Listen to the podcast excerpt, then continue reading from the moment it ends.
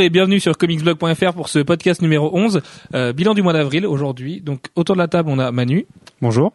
Alex Salut. et Jeff. Salut. On a un petit comité aujourd'hui, mais on va pouvoir euh, revenir tous les quatre sur l'actu euh, sur l'actu du mois.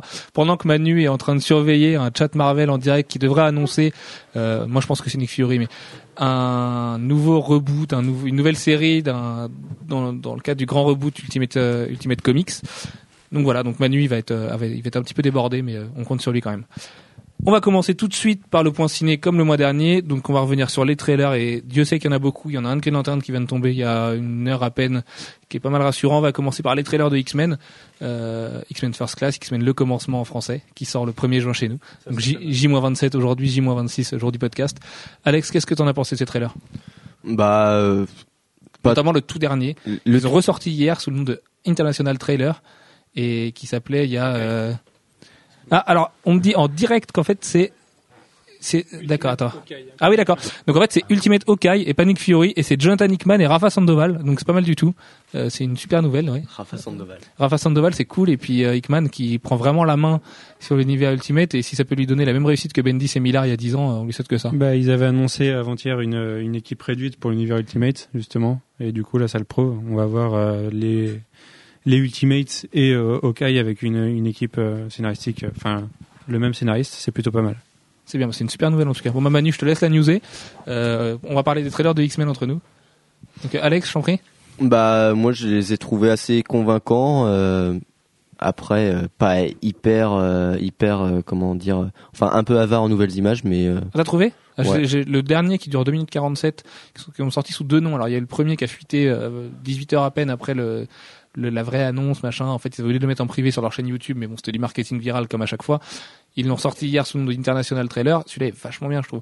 Je trouve qu'on voit vraiment, vraiment beaucoup d'images. Moi, j'ai peur de dire trop, mais c'est vrai que nous, on est obligé d'en voir beaucoup aussi, donc euh, on en verra toujours trop, toute façon. Mais c'est vachement rassurant, même au niveau de la post-prod, il y a eu des efforts qui ont été faits. ouais, les, Je sais pas les- si t'as remarqué, mais la transformation de Mystique est plus rapide que dans les premiers trailers. Avant, on était plus longtemps, et là, moins, ils ont accéléré le euh, truc. Moins énorme, en fait. Voilà, c'est moins, moins gros, moins, enfin voilà, moins, moins ce qu'on aimait pas dans le premier, quoi. Mais elle garde toujours son grand front, par contre. Par contre, elle garde son grand front et ses cheveux, ses cheveux plaqués en arrière euh, et gominés. euh, voilà, elle est toujours moche, nous dit Manu. Voilà, voilà. Donc euh, le trailer de Green Lantern maintenant qui vient de tomber, bah là à l'instant, tu l'as regardé il y a 5 minutes. Qu'est-ce que t'en as pensé? Il est hyper rassurant par rapport à ceux qu'on avait vus avant. Moi, j'ai adoré X-Men. Oui, moi aussi d'ailleurs, j'ai adoré les trailers de X-Men aussi, mais, euh, Mm. mais mais ça reste la Fox. hein. on le dit toutes les semaines, on se méfie. Ouais, on voit, en fait, on voit pas énormément euh, Al Jordan dedans. On voit euh, des grosses explosions et ça, ça rassure. Et Kilowog en mouvement, ça y est. Kilowog qui sort une bonne phrase catchy, euh, sympa. Ouais. Non, Euh, moi j'ai bien aimé. C'est euh, les débuts d'Al Jordan là-bas, ses premiers entraînements avec Mark Strong en, en Sinestro qui est mieux que dans les trailers d'avant, je trouvais. Plus humain, moins moins Ouais, figé, moins. Je pense qu'ils ont aussi un peu quoi. retravaillé au niveau de la post-prod Ouais, co- de ce ouais. côté-là. Jeff, t'en as pensé quoi toi de ce trailer? Ah, le trailer, je l'ai trouvé très bien. Ouais, Ah, vraiment ouais. hollywoodien quoi. Là, on est quand même sur un film qui va être très très popcorn a priori. Euh, oui, très popcorn. Ça... Le coup, Et le, fun, et fun aussi. le coup de l'épée, il a l'air d'avoir des, des répliques bien sympas. Quand, Ouais, euh, quand il se moque d'Al Jordan parce qu'il il crée une épée avec sa bague et qu'il lui dit mais c'était tellement humain tout ça, c'est c'est quand même pas mal du tout quoi. Pourquoi une? Voilà pourquoi une en plus. Ouais. ouais, non, c'est euh, ça va être le film avec les, les ingrédients humoristiques, action, euh, puis euh, la romance, mais je pense que ça va être bien fait. Il Ah ouais, ouais, moi, c'est pareil, j'étais rassuré. Alors après, encore une fois, on se méfie, ça reste un trailer et ça restera Ryan Reynolds, mais euh, ouais, ouais, globalement, ça, ça a l'air pas mal du tout. L'autre news ciné du mois, les autres news ciné du mois, euh, Dieu sait qu'on en a eu. Bon, forcément, on a vu Thor, on en a assez parlé la semaine dernière. Euh, on est super tous mitigés là-dessus. De toute façon, euh, voilà, on va pas revenir là-dessus. Il y en a qui ont aimé, d'autres moins. Euh, on va tout de suite enchaîner sur les Vengeurs, puisque c'est quand même la suite directe. Donc les Vengeurs, on a appris beaucoup, beaucoup, beaucoup de choses. Ce qui est d'ailleurs intriguant, c'est qu'en fait, on apprend plein de choses sur les Vengeurs pendant que Captain America est un peu en sommeil en ce moment. Donc euh, là, les Vengeurs, on a appris la date de sortie, sera le 25 avril en Europe. On a encore une fois le film une semaine avant tout le monde. Donc c'est une bonne nouvelle, c'est-à-dire que dans un an, on aura vu les Vengeurs, que le tournage vient à peine de commencer, que des rumeurs et il faut les prendre avec des grosses pincettes. euh, des gros médias comme Première l'ont relayé, mais disent que le tournage est stoppé à cause du, de la fuite du script. Euh, le problème, c'est que les sites spécialisés n'ont pas du tout relayé ça. Donc avec Manu, on s'est posé la question de savoir si on le faisait. On l'a pas fait a priori parce que nous, on n'y croit qu'à moitié. Stopper un tournage avec une date de sortie qui va être bientôt Et avec autant d'argent 11 en jeu, euh, avec autant d'argent, des acteurs à foison, euh, une post-prod qui devrait prendre des mois au niveau des effets spéciaux. Euh, on imagine que ça va pas être buried le film, hein, donc euh, il va falloir quand même pas mal de travail là-dessus. Avec la com à lancer et tout, ça va, ça va être très short, Mais s'ils s'ils transforment l'essai, ça va être En très, même très temps, gros. c'est, c'est, ils sont habitués à repousser. Les reports de date, c'est un peu leur spécialité. Euh, là, là, c'est un communiqué de presse officiel de Disney, hein, donc euh, ça vient, ça vient d'assez haut quand même. Euh, quand tu peux pas repousser si t'as The Dark Knight Rises et Spider-Man qui sont derrière. Parce que là, ce qui est balèze avec les Vengeurs, c'est que moi, je pensais que ce serait le climax de l'été prochain. Et finalement, c'est lui qui va ouvrir la saison.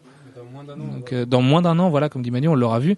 Euh, ça veut dire que Spidey et Batman 3 viennent derrière. Et donc, euh, si les Vengeurs sont bien, il va falloir que derrière, ça assure. Parce que là, cette année, on a Thor qui l'ouvre correctement. C'est pas non plus, sera sûrement pas le meilleur des quatre. Mais euh, là, les Vengeurs, ils se positionnent quand même dans le plus gros des trois, au moins l'année prochaine. Oui, bah. Après, euh, je sais pas, ça me semble tellement rapide en plus. Euh, Bah, d'ici un an, on y est, oui.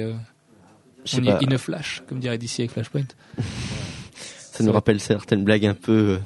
euh, un, peu, un peu douteuse depuis le début euh, avec ses, ses accroches Facebook. Ouais, non, ça va être très court. Toi, Jeff, qu'est-ce que t'en penses de ça? Euh, un an pour les Avengers, bah, va falloir s'accrocher.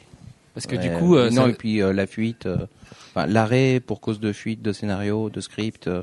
Mais surtout que les acteurs Enfin, ont dit que c'était une vieille version du script. Euh, bon, c'est vrai qu'on en a appris pas mal quand même sur le film là, ces derniers jours. ouais. Marc Ruffalo a fuité comme c'est pas permis. Enfin, enfin, je Ouais, pense qu'il avait avis, Nolan au-dessus de lui. Ruffalo, c'est, c'est un petit peu son job. À ouais, mon non, avis, c'est euh, incroyable. il est coaché pour ça. Ouais, ouais, il a fait beaucoup, beaucoup de fuites quand même depuis le début. euh, Ouais, mais début à mon avis, c'est fait exprès. Oui, mais il y a rien de monstrueux en même temps dans ce qu'il nous raconte. Euh, ouais, on, on spoilera pas, les gens pourront aller regarder sur le site.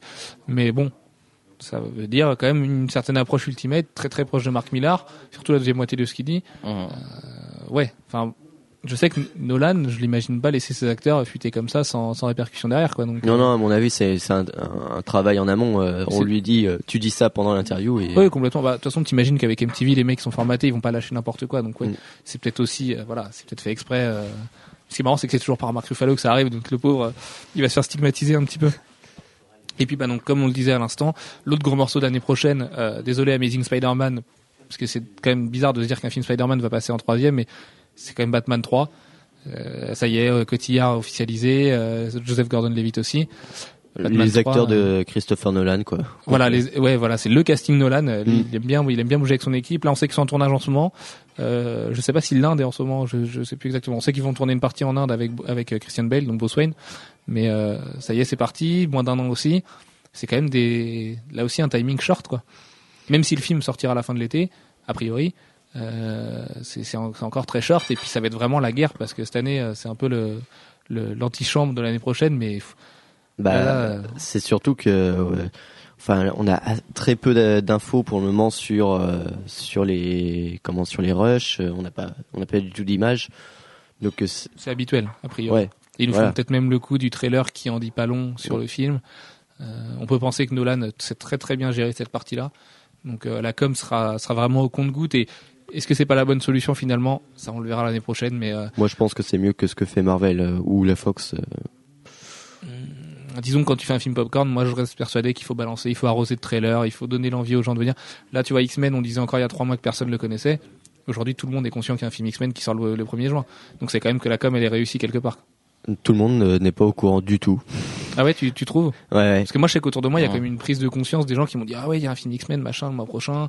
Tu vois, au boulot, moi, j'ai des gens qui m'en parlent et tout, donc euh, c'est quand même que ça, ça vient. Ouais, mais moi, il y a des néophytes qui ont vu la bande-annonce autour de moi et qui n'ont pas compris parce qu'ils n'ont pas retrouvé leur personnage et, et du coup ils comprennent pas trop le principe Ah, du c'est film. quand ils voient le commencement, ils comprennent quand même. Après, faut arrêter quoi. Ils, ils font quand même bien le lien avec le reste, euh, en mettant même des images des premiers films. Et euh, ça s'appelle X-Men le commencement. Euh, S'ils n'ont pas compris ça, il y a un problème. Puis Magneto est plus jeune, Xavier est plus jeune. En gros, tu dis que mes amis sont cons. C'est un peu ça, ouais, Manu, euh, la- l'attaque à tes amis, j'avoue. Voilà, voilà. Donc on va passer sur les 5 news comics marquantes. On va attaquer le vif du sujet. Avec la première, c'est John Constantine qui est de retour dans l'univers d'ici. Donc ça, c'est ce qu'on a appris en début de mois. On en a appris une autre hier. Alex, je te laisse annoncer. Que ce n'est pas le Constantine de Vertigo, mais le Constantine euh, de DC. C'est un, ouais, c'est un Constantine plus jeune en fait, un peu moins, un peu moins brut, on va dire. Enfin, Mm. si un peu plus brut si on, si on part. Oh, ouais, Donc Pas il alcoolo, pas- ouais, pas plus jeune et moins et plus éloigné, de, enfin plus proche de sa version d'ici originale en fait. plus lisse quoi. Et du coup, c'est une autre approche du personnage. On nous annonce euh, sans, enfin, le personnage reste au fond le même, mais euh, ça sera un personnage différent. Enfin, ça, ça sera pas exactement le même. Sachant que Hellblazer continue dans l'univers Vertigo, Donc euh, vous attendez pas à des, à des je pense à des allusions euh, à l'univers d'ici dans l'univers Vertigo et vice versa. Quoi. Et comme disait Laurent dans nos commentaires Facebook, en fait, on a l'impression de retrouver vraiment le script, euh, le script qui a, jamais paru d'Alan Moore il y a 25 ans maintenant, sûrement même un peu plus. Euh, c'est vrai, c'est marrant quand même de retrouver ça aujourd'hui. Donc là, chez DC, la tendance du mois, c'était Swamp Thing et Constantine. Dans l'univers- Bon, on ne spoilera pas le rôle de Swamp Thing, mais bon, c'est quand même quelque chose d'énorme qui vient de se passer.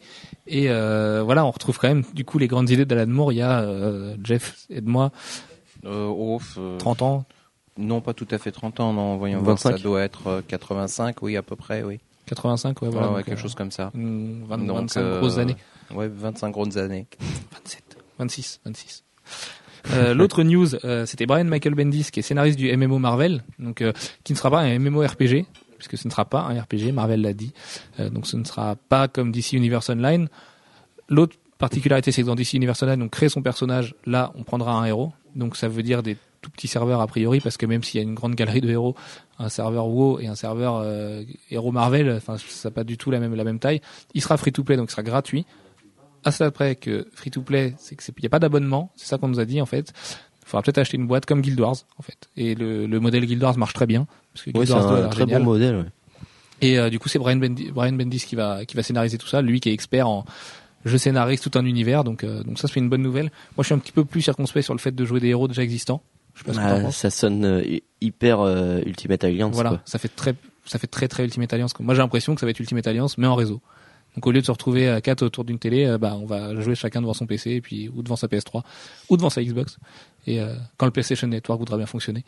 et euh, non, c'est vrai, c'est vrai que ça fait vraiment très très très très Ultimate Alliance. Et Ultimate Alliance, c'était pas des bons jeux. Ah non, c'était même. Enfin, Non, c'était pas mauvais. Le, le 2 était assez euh, assez fun. Avec les, les, l'ersatz de Civil War où Thor n'est pas mort. Et, ouais, et puis non, où non. ça se finit avec des Nadobots. euh, absolument. C'était c'était vachement modifié et tout. Moi, j'ai Ouais. pas j'ai pas adoré quoi. En attendant, on peut se faire la main sur Super Hero Squad que tu as essayé, Alex. Ouais, alors Super Hero Squad, bah c'est pour enfants. Le, le public c'est les enfants, mais euh, le jeu est hyper répétitif, euh, ça lag à mort. Et euh, C'est ta connexion en bois, ça aussi. ouais, C'est ton netbook et ta connexion en bois aussi, Alex. c'est peut-être ça aussi, mais euh, mais même même pour un pour, pour mon netbook ça lag et et, euh, et puis c'est euh, je sais pas, c'est c'est très euh, enfin il y a, y a aucun background, il y a rien, c'est c'est très vite quoi. Et du coup, euh, et puis mine de rien, tu- en fait, on est obligé de payer très rapidement si on veut avoir des héros sympas. Ouais, bah voilà, ça c'est mais c'est le nerf de la guerre hein, finalement. Tu, ils peuvent pas non plus euh, financer leur serveur comme ça, ad vitam aeternam, de manière gratuite.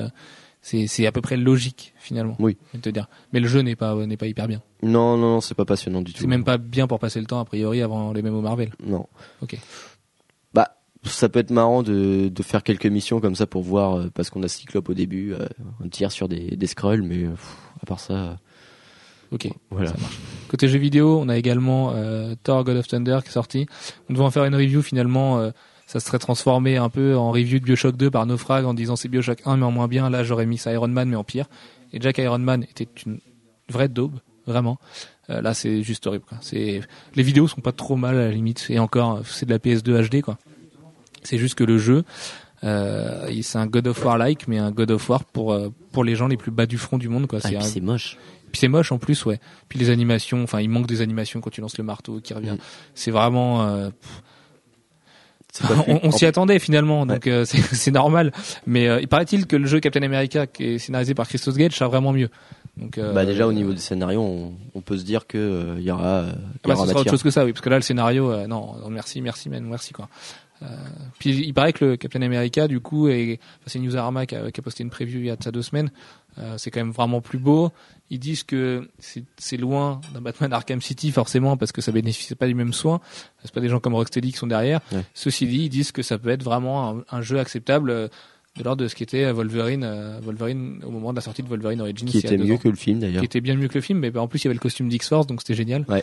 Et euh, il y avait plein de références à WoW, on croisait Frostmourne et tout. Enfin, c'est plein d'Easter eggs à droite à gauche. C'était un vrai, un vrai bon jeu. Enfin non, un vrai bon jeu non, mais c'était un vrai bon défouloir. Donc euh, puis c'était une bonne exploitation de la licence Wolverine finalement. Dès le début, on te proposait de jouer avec le Wolverine des comics plutôt qu'avec Hugh Jackman avec sa salopette là. Donc euh, c'était quand même déjà plus sympa. L'autre news, enfin une. Tu dis Manu T'as un problème avec sa salopette? Non, en plus c'était pas une salopette, c'était son t-shirt blanc moulant là. Euh, L'autre grosse news du mois, Marcel. c'était pas- c'était son Marcel, pardon.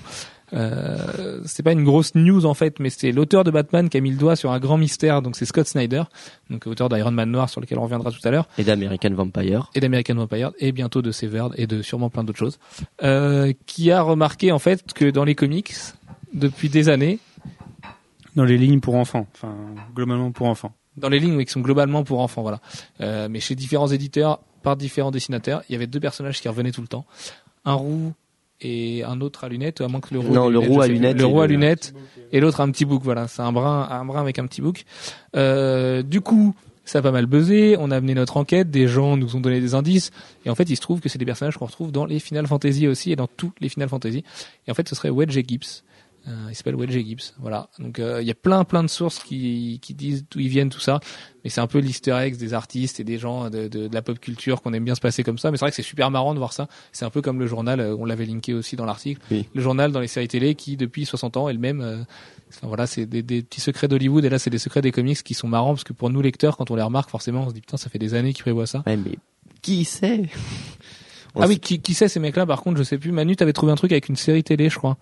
C'était, tu m'avais, tu m'avais linké ça. euh, Un, un groupe de musique justement destiné aux enfants. Je me rappelle plus du nom. Euh, faudrait que je retrouve.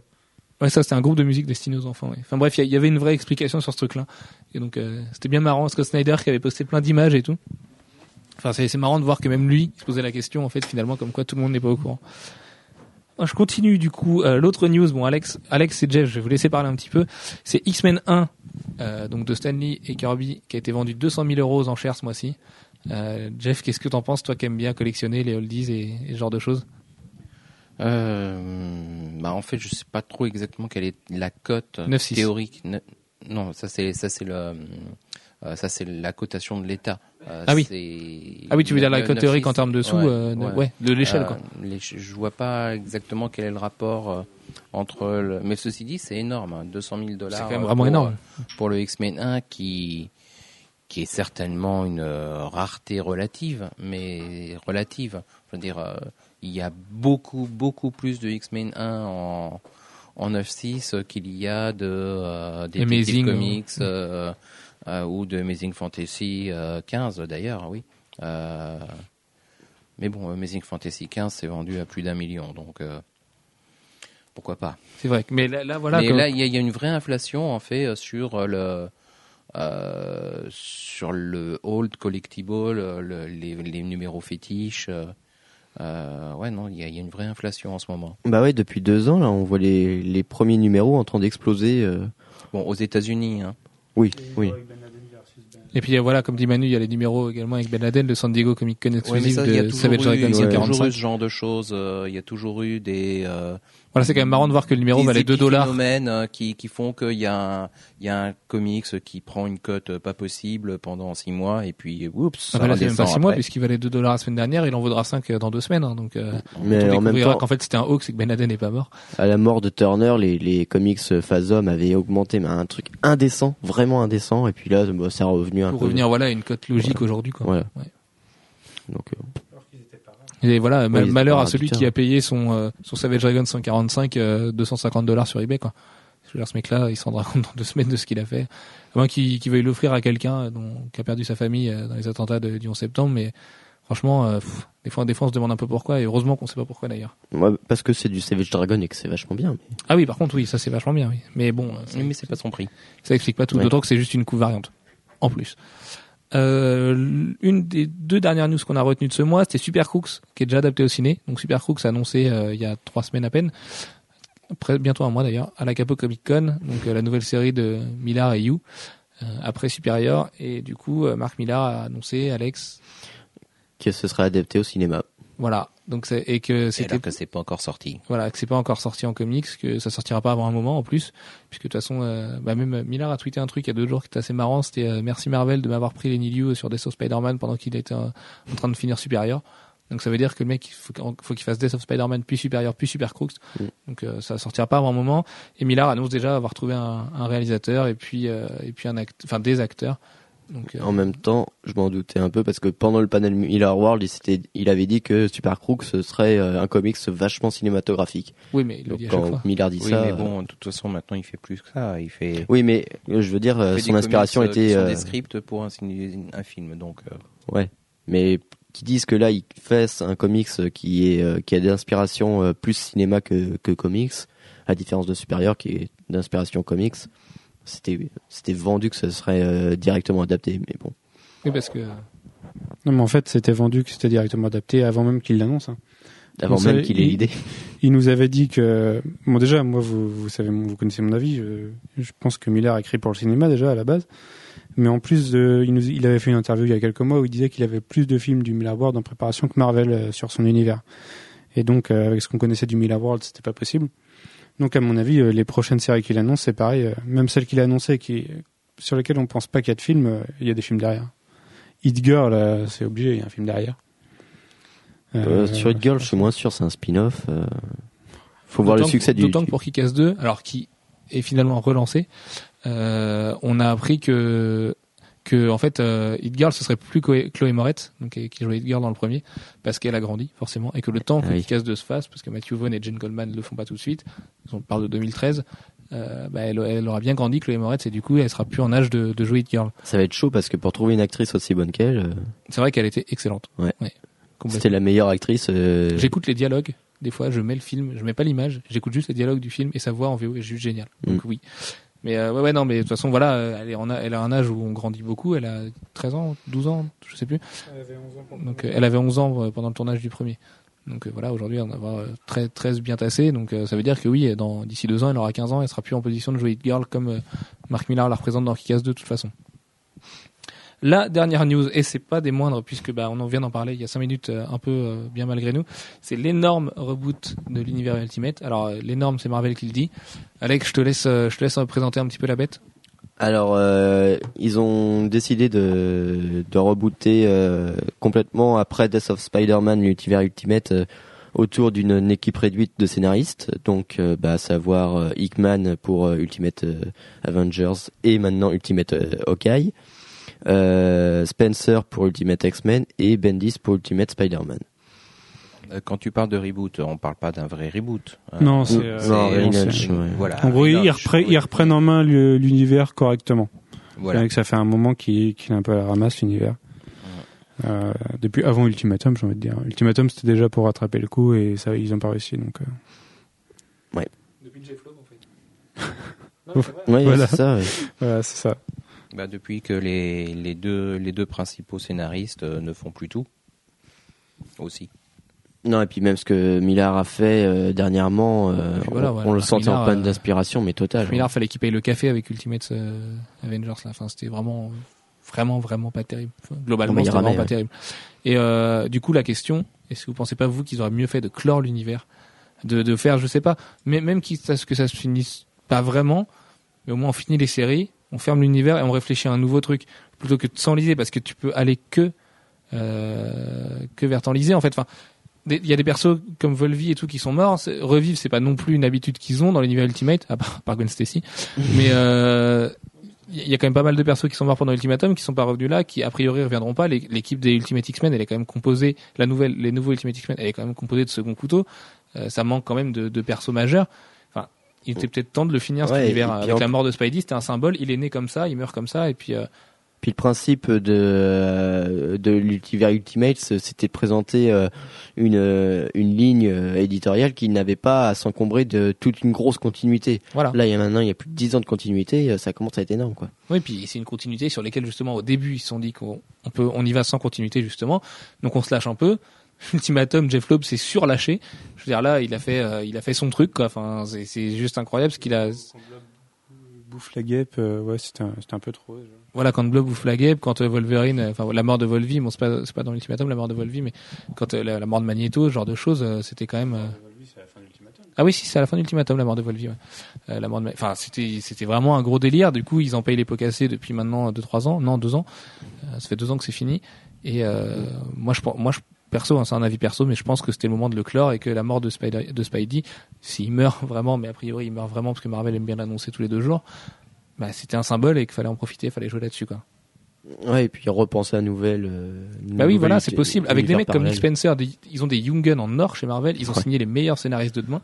Ils ont juste laissé filer Scott Snyder. C'est dommage pour eux, mais avec des mecs comme Spencer et Hickman, fais pas croire qu'ils ont pas moyen eux de chapeauter un nouvel univers en, se mettant autour d'une table avec Quesada. Ils l'ont fait avec euh, l'univers Ultimate pendant que Marvel battait de l'aile il y a 10 ans. Enfin, se relancer tout juste. C'était possible aujourd'hui. Oui, et puis en plus, oui, c'est vrai, ils ont les, gens euh, qui avaient commencé euh, cet univers-là, c'était les gens comme Millard à l'époque étaient vraiment pas connus. C'était vraiment les, les- pareil les Young de l'époque, quoi.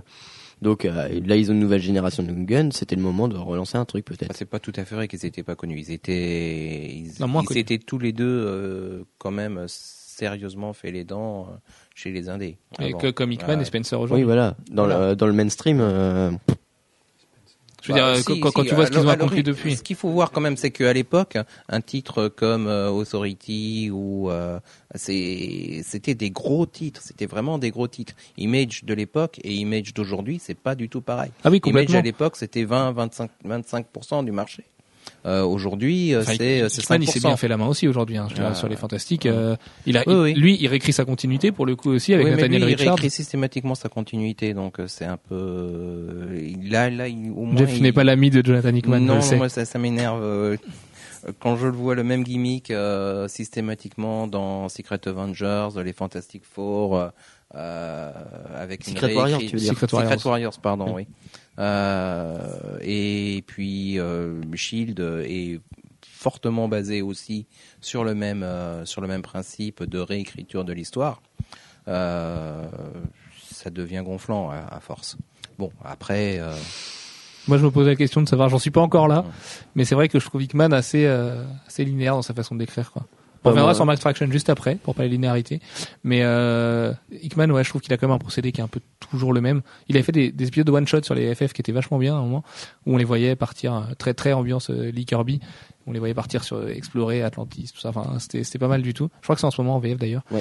Et euh, Et C'est surtout qu'il n'a pas besoin de ça. Il, voilà, il écrit suffisamment bien pour pas avoir besoin de euh, de, de remettre des trucs. euh, en... mais après, je sais il pas. semble quand même avoir prévu quelque chose avec Nathaniel Richards, qu'il a fait revenir dans le Shield. Oui, oui. Enfin, dans Shield fait. et là dans FF2 on le voit de plus en plus euh, il y a quelque chose qui va venir derrière quoi. FF2 c'est Ah, pareil très choses, bizarre oui. d'ailleurs mais on, on y reviendra bon. tout à l'heure Non, et puis c'est un génie narratif. euh, Il sait écrire euh, comme comme peu actuellement. Je trouve qu'il il manie les, euh, il manie le, le récit de façon euh, de façon assez surprenante euh, vis-à-vis des productions actuelles, je veux dire.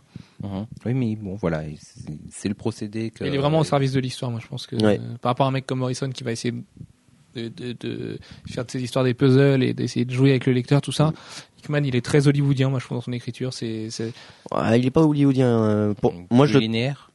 ouais, il est pas, Mais, euh, non, il est pas linéaire du tout. bah, il respecte quand même un schéma vachement classique Oui, il il respecte un schéma classique, mais euh, il arrive à quand même euh, à amener les choses de façon fine et, euh, et euh, parfois déroutante. Donc, euh, pour moi, euh, je sais pas, Hickman, euh, je le vois pas trop hollywoodien. Je le vois plutôt comme un novelliste euh, américain en fait, de la nouvelle génération. Ouais, ouais, c'est vrai, c'est vrai. Je te l'accorde. Euh, les cinq sorties marquantes du mois en VO. Alors, il y a du lourd. En fait, il y en a même pas cinq, il y en a six, il me semble. Oui, On va puis, commencer euh, Il y a des par- annexes. On va commencer par mon chouchou. Il parle de Journey into Mystery. Ouais, en plus, il y en aura sept parce que Jeff voudra parler de John into Mystery. On va commencer, bah, justement, on va faire juste après celui-là.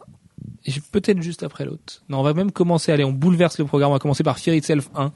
Le crossover Marvel qui est lancé. Celui d'ici lance le sien dans 7 jours maintenant. Bah oui, c'est la sortie de la semaine prochaine. Donc, euh, voilà. Marvel a lancé, euh, les hostilités. Le 2 a sorti aujourd'hui. On n'a pas pu mettre la main dessus, malheureusement. Donc, on pourra pas vous en parler. On l'aura demain. On l'aura demain. Et euh, la review arrivera vendredi. Et du coup, Alex, qu'as-tu pensé de ce fameux numéro 1 Bah, euh, moi je l'ai déjà dit, euh, le numéro 1 m'a plutôt conforté dans l'idée que ça partait bien. oh, Fais pas ta mijaurée, tu m'as dit putain j'ai adoré. Oui, mais c'est vrai, c'est ça. J'ai adoré parce que c'était graphiquement super. euh, le récit euh, partait sur de, de vraiment une bonne base. Après, je sais que euh, Secret Invasion, le premier numéro, j'avais plutôt bien aimé. Donc euh, voilà, là, C'est quand même pas écrit de la même façon. oui, c'est mieux écrit. Fraction se garde des mystères, mais est-ce que c'est pas ça le problème? Non, je, bah voilà, c'est ça. Il y a, y des questions qui, qui restent en suspens. euh, le, pour une fois, il écrit plutôt rythmé. Donc, Moi, je trouve pas, moi, justement. ah ouais? Ouais, non, non, non. Euh, et encore plus du coup après The Mighty Thor, on y reviendra tout à l'heure, mais pff, Non, Mighty Thor, déjà il se sert de ces séries comme des tie et ça je supporte pas. Un numéro événement comme Mighty Thor, ça doit pas être un tie-in de Fear Itself. Et euh, mais non, non, rythmé, non, je suis pas d'accord. C'est rythmé parce que les dessins d'Imonen, il- c'est c'est plein de, de jolies cases et de découpages spectaculaires, mais on en a déjà parlé. euh, moi, j'ai l'impression qu'il se passe rien. Juste, juste ça, en fait. C'est. je- Non, attends, dans Fear Itself, on voit quand même euh, Sin récupérer euh, le Mais ça, c'est dans le prologue. En plus, c'était dans le prologue, ouais. Enfin, tu vois. euh, Ça, c'est dans le prologue. Dans, dans le J'ai l'impression prologue, qu'il écrit un effectivement, il y a des prologue. choses. Euh, ceci dit, on, ce qu'on voit, euh, on, on apprend un peu plus sur euh, celui qui a été libéré. Je me souviens plus de son nom. Euh, mais euh, on en apprend plus dans, dans Fear Itself 1 que qu'on en apprenait dans le prologue. Dans le prologue, on a un marteau. Voilà. Euh, et ben, on- Enfin, il y a, y quand même l'énorme climax des, des Asgardiens qui se barrent.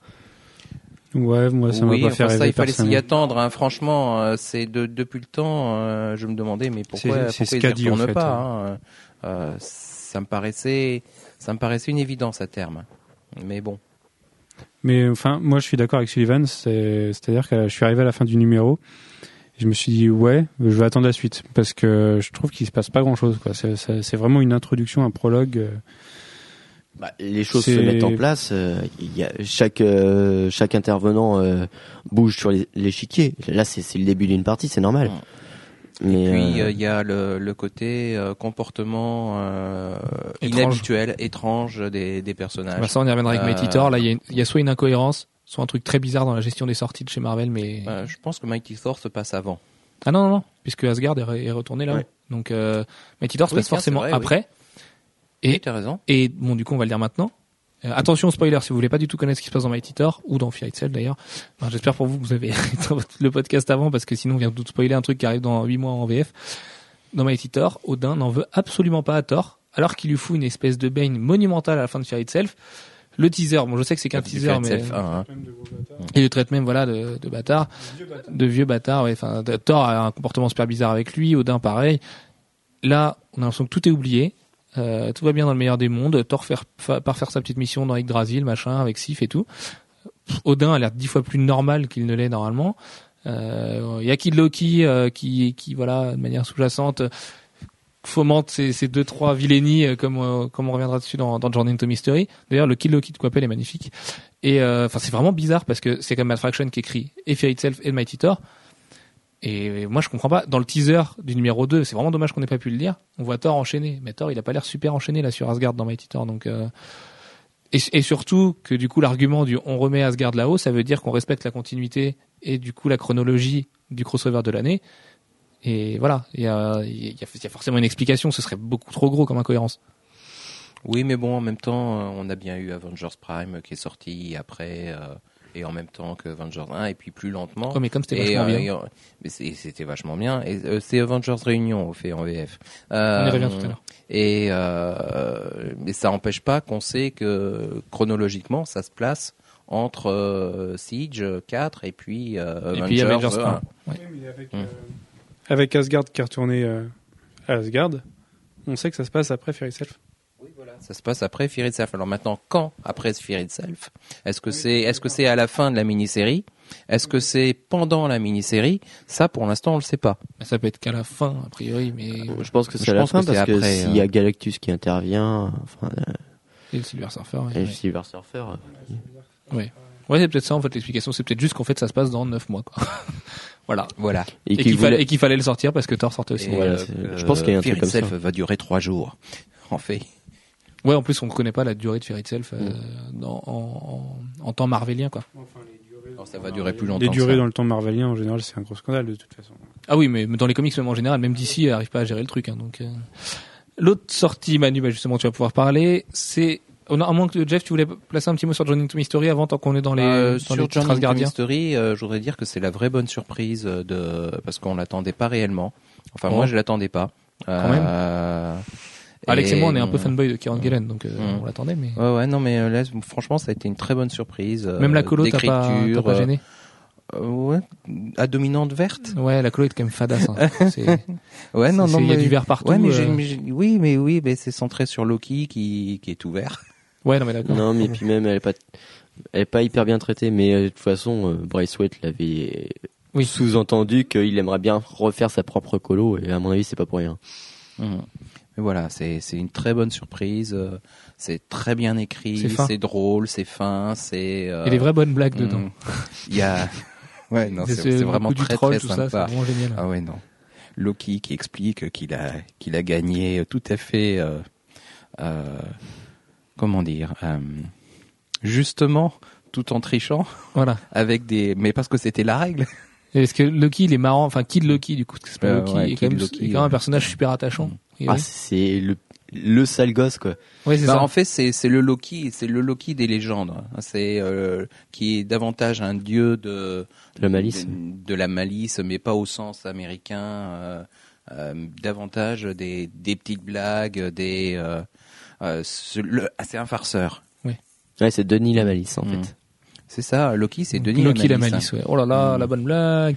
Euh, on, on ouais. voyait dans The Mighty Thor d'ailleurs que le perso va revenir, puisque dans les previews qu'il y a eu euh, des splash pages là, où on voit Sif euh, rentrer un espèce de monstre incroyable, euh, on dirait le- la grand-mère de, de la chose d'ailleurs, le monstre. Euh, on, on voit Kid Loki qui se fait poursuivre et du coup c'est Sif qui vient le sauver sous l'œil bienveillant de Thor et tout. Enfin, ça va être un trio. Je pense que Matt Fraction s'est vachement concentré là-dessus. Ça va être un trio génial. Et du coup, par contre, si ça se passe après Fear Itself, et que du coup, dans Journey into Mystery, on se demande si c'est pas Loki qui est derrière, euh, enfin, si Loki prépare pas un truc par rapport à Fear Itself aussi. Euh, Loki serait avec Thor et Sif, donc serait innocent. Donc euh, ouais, il y a vraiment, il y a vraiment un truc avec cette chronologie là. Ou pas démasqué. Il le sent ou pas démasqué, ouais. Mais bon, euh, en général, à la fin d'un crossover, on l'a démasqué le bonhomme. Souvent, souvent c'est comme ça que ça se passe. Le bien gagne contre le mal. Manu, je ne t'apprends rien. Si.